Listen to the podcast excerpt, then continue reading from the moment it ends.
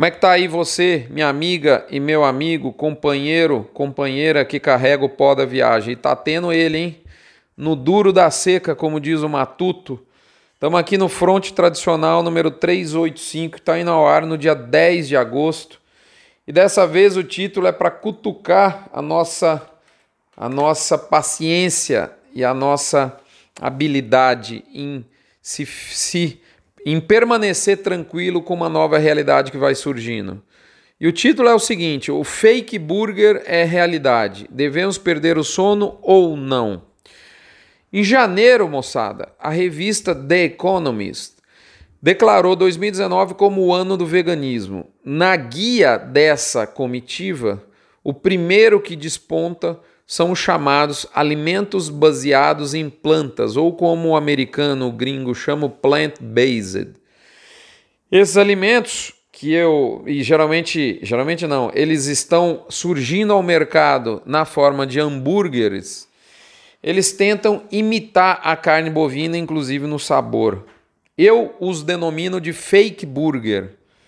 Eu pergunto: nós devemos perder nosso sono com essa nova realidade de mercado? É sobre isso que nós vamos tratar. Não sem antes falar do comentário da cabine de comando no oferecimento de MSD Saúde e Reprodução, Fibro com seu VMAX à base de virginiamicina, Aglomerax da Conan Nutrição Animal, Boitel da Agropecuária Grande Lago de Jussara, Goiás, Bifet, suplemento energético para adensar a dieta de bovinos e frigorífico Minerva. Moçada, no último episódio você deve lembrar que eu comentei que nós precisávamos de duas coisas, dois fatos, para a gente ver a arroba tracionar de maneira mais intensa no segundo semestre. Né?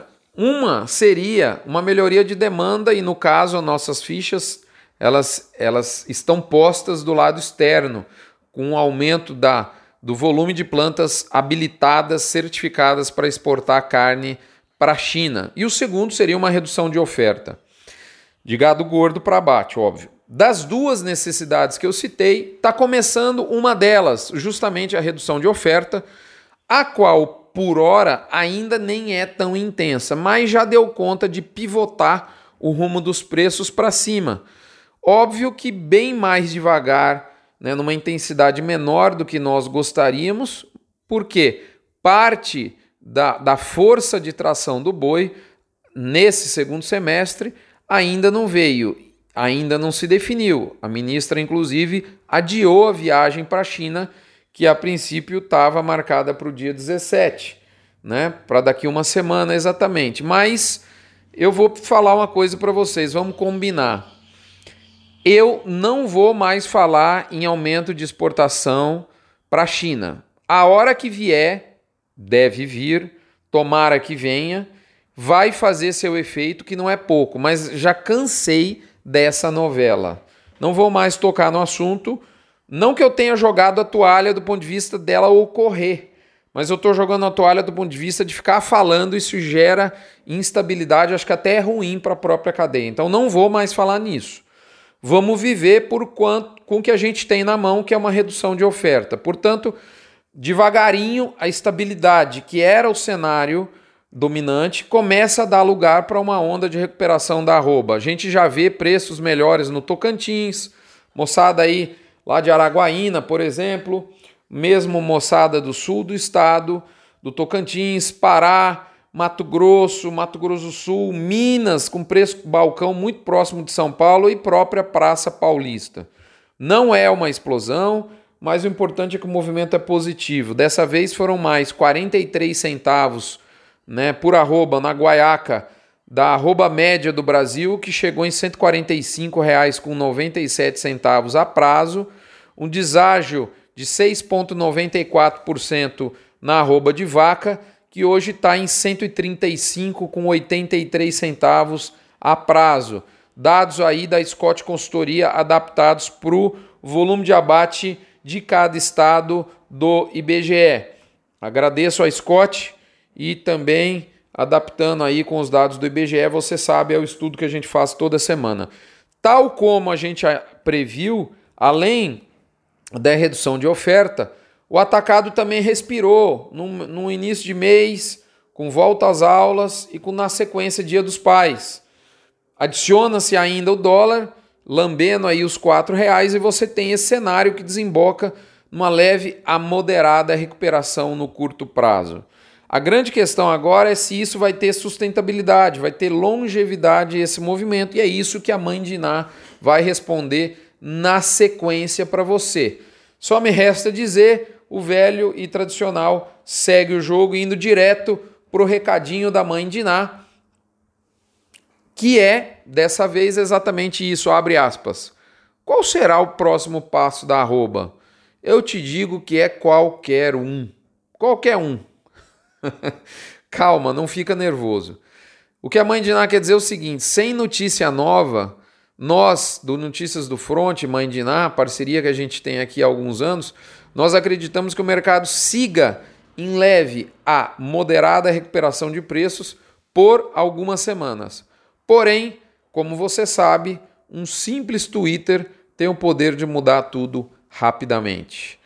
Muito bem, BIF Radar, nós vemos uma desidratação da estabilidade em favor de alta. 45% agora aponta para o percentil de alta, 40% de estabilidade e 15% de queda.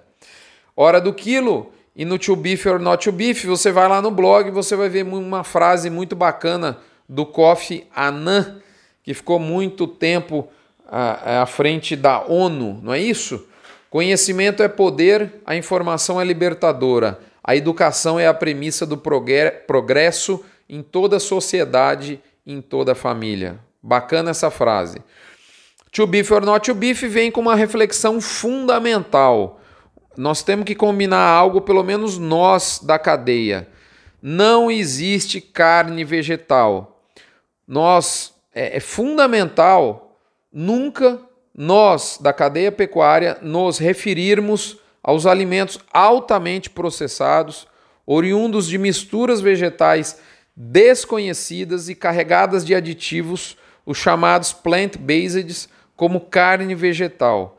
Pelo amor de Deus, a carne é nobre demais para ser comparada com essa gororoba vegetal.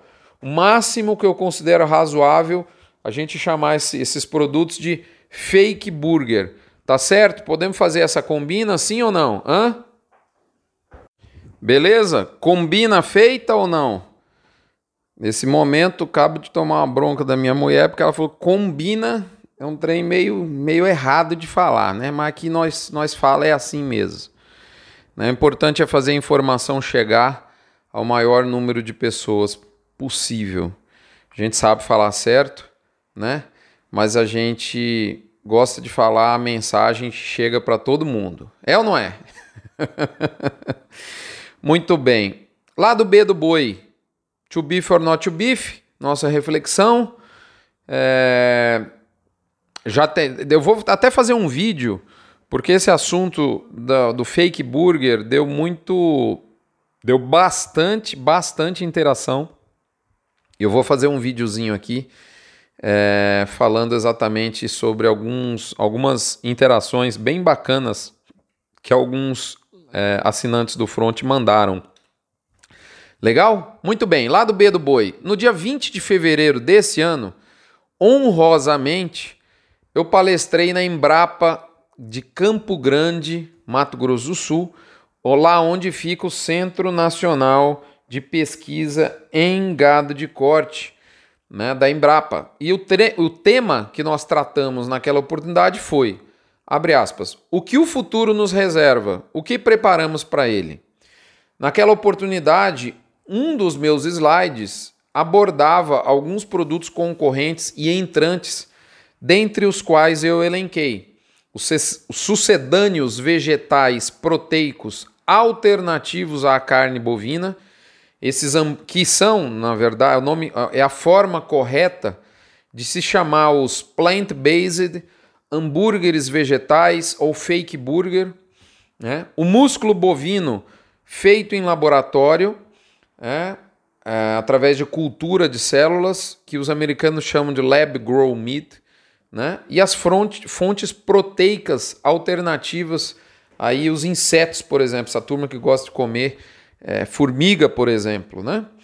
Então, enfim, todos eles relacionados, na minha visão, aos movimentos que eu nomeio de ideologia nutricional e que a gente vê de maneira muito vasta nas redes sociais, tais como as refeições livres de carne bovina, como os americanos chamam meat free meals, o veganismo e o próprio vegetarianismo, né? Isso tudo está muito claro e muito farto aí nas redes sociais. Acho que não precisa a gente falar mais nisso, né? Na oportunidade, lá na Embrapa, eu disse que o fake burger seria o que pegaria a guia dessa nossa nova comitiva de mercado, porque era o que eu já via ocorrendo nos Estados Unidos.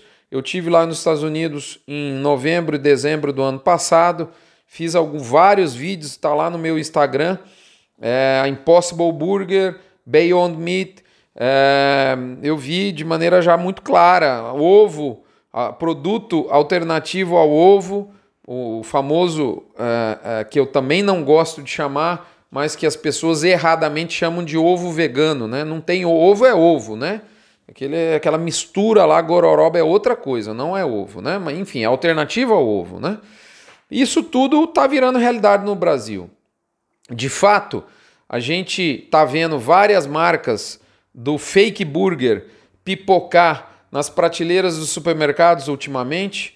O principal evento brasileiro que cultua o consumo de churrasco bovino, né, a churrascada lá de São Paulo, teve esse ano uma estação com o tal fake burger.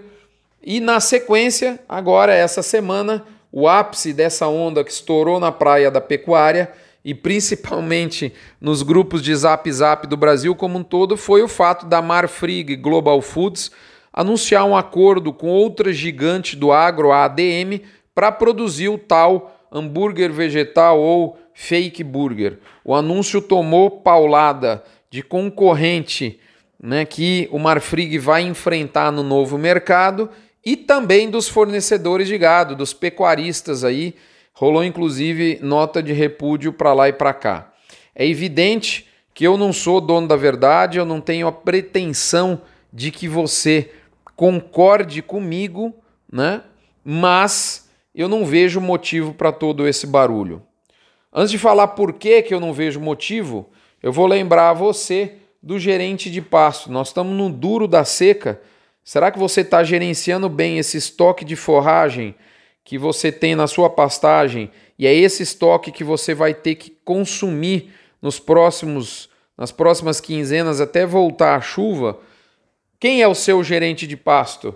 Dê uma olhadinha nessa empresa, gerente de pasto, com o seu software, o gerente de pasto, eu acho que é uma, uma ferramenta muito bacana para te ajudar nessa empreita extremamente importante. Ok? Recadinho dado, eu estava falando para você que por dois motivos eu não vejo é, é, é, muito motivo para o barulho que ocorreu nos grupos dos produtores. E, e, e, os, e, são dois motivos. Em primeiro lugar, uma empresa de capital aberto, como a Marfrig é, né, ela visa sempre gerar resultado para os seus acionistas, visando sua sustentabilidade financeira. Eu encaro, portanto, a atitude dessa empresa nesse sentido. É, o compromisso de maior de qualquer SA, empresa SA, sempre foi com seus acionistas e não com seus fornecedores. Para com os fornecedores, ela tem as suas políticas comerciais e quem não concordar, fica à vontade para não negociar com ela. Simples assim, esse é o mundo do capitalismo. Além disso, o mesmo fato, ou seja, uma empresa entrar em um mercado aparentemente antagônico ao seu principal mercado, esse mesmo fato ocorre em diversos outros setores. Vou dar um exemplo para vocês, aqui de casa mesmo. Dois anos atrás, um primo meu, engenheiro mecânico, me disse que uma das multinacionais mega gigantes do automobilismo mundial estava investindo uma grana preta em patinetes para serem usados no futuro em alternativa ao seu principal produto de hoje, os carros de luxo. Isso muito antes da atual febre dos patinetes coloridos nas grandes cidades, né? Dos tempos em que eu lidava com o suco da mimosa, ou seja, eu vivia sobre as custas da tal vaca landesa, eu lembro que muitas marcas, algumas, né, de leite A, também vendiam suco de laranja, que é um dos principais concorrentes do leite no café da manhã de muitas pessoas. Eu vejo empresas de refrigerantes venderem água mineral, suco. Recentemente, moçada, a maior granja de ovos da América Latina, é uma empresa brasileira, a Mantiqueira, lançou um produto à base de plantas para ser usado como alternativa ao ovo. Aliás, o nome desse produto é uma das melhores sacadas de marketing que eu já vi da história. O produto chama é um ovo, chama novo, N. ovo, ou seja, é um ovo novo, né? É, infelizmente remete ao produto nobre ovo, né? Mas enfim, né? É, essa empresa está tá, tá, tá tentando gerar valor para os seus donos. Será que isso não ia, ia acontecer só nos outros setores e não na, na cadeia bovina? E para finalizar esse primeiro argumento meu, você, produtor, pecuarista, você pode fazer a soja na safra de verão, que vai ser matéria-prima para o fake burger, e você vai fazer o boi na safrinha, que vai ser a matéria-prima para o hambúrguer tradicional. Então você vai produzir na sua fábrica, que é a sua fazenda, os dois ingredientes, tanto do fake burger quanto do hambúrguer, de verdade. E por que, que o frigorífico não pode fazer o mesmo? Hã? Eu acho que ambos, você que está fazendo a integração, está certíssimo em fazer a integração, o frigorífico está certíssimo em gerar valor. Né? Antes, ambos estão fazendo isso, buscando por, por geração de valor e ponto final.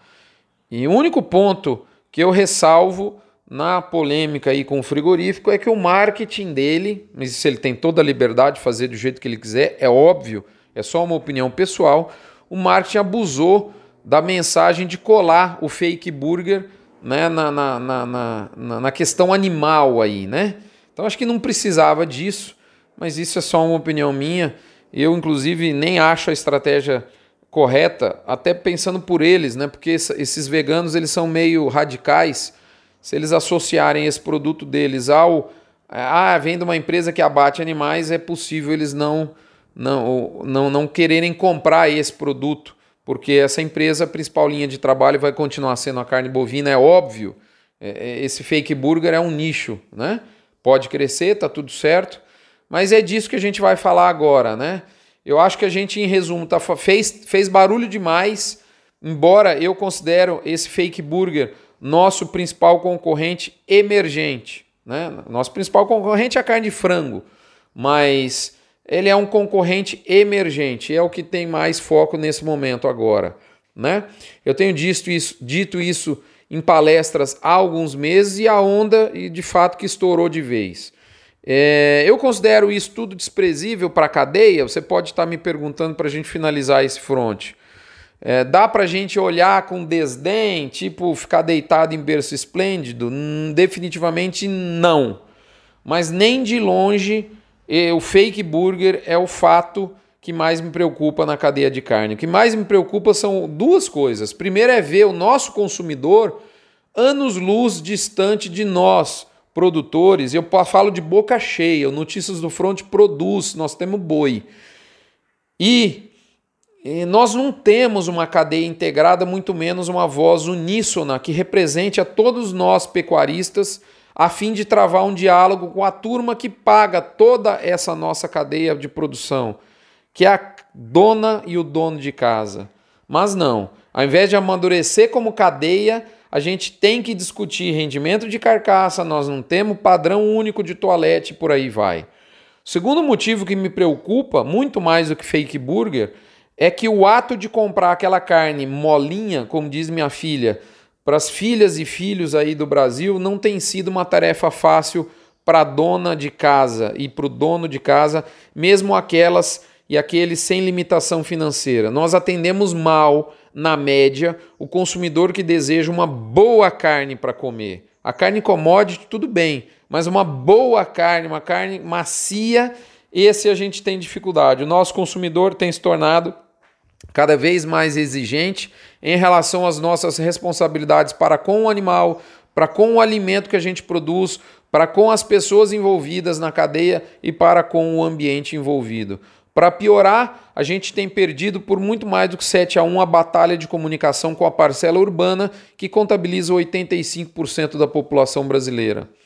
E aí eu finalizo aqui agradecendo a sua audiência, a sua paciência, perguntando a você se foi o Uber que impactou o táxi ou o péssimo serviço de alguns taxistas que impactou a classe toda.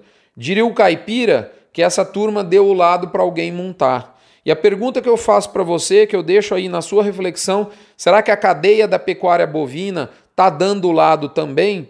Se a resposta for não, ou seja, se a gente tiver atendendo às nossas responsabilidades animal, sanitária, social e ambiental de forma correta, eu diria que não. Nós não precisamos, nós não estamos dando lado, nós, precisamos, nós não precisamos perder o sono com fake burger. Mas se a gente não tiver respondendo ao nosso consumidor de maneira adequada, eu acho que a gente tem que se preocupar de alguma forma sim. Um abraço, fiquem todos com Deus, até a próxima semana. O IP amarelo está ganhando a ajuda do nó de porco. Vamos ver agora se o bovino começa a reagir devagarinho. Tá difícil até para o IP esse ano fazer o boi reagir. É ou não é? Um abraço. Não se esqueça de fazer a sua doação do Hospital de Amor participando da campanha O Agro contra o Câncer, doando um real por cabeça batida. Até a próxima semana. Fiquem todos com Deus.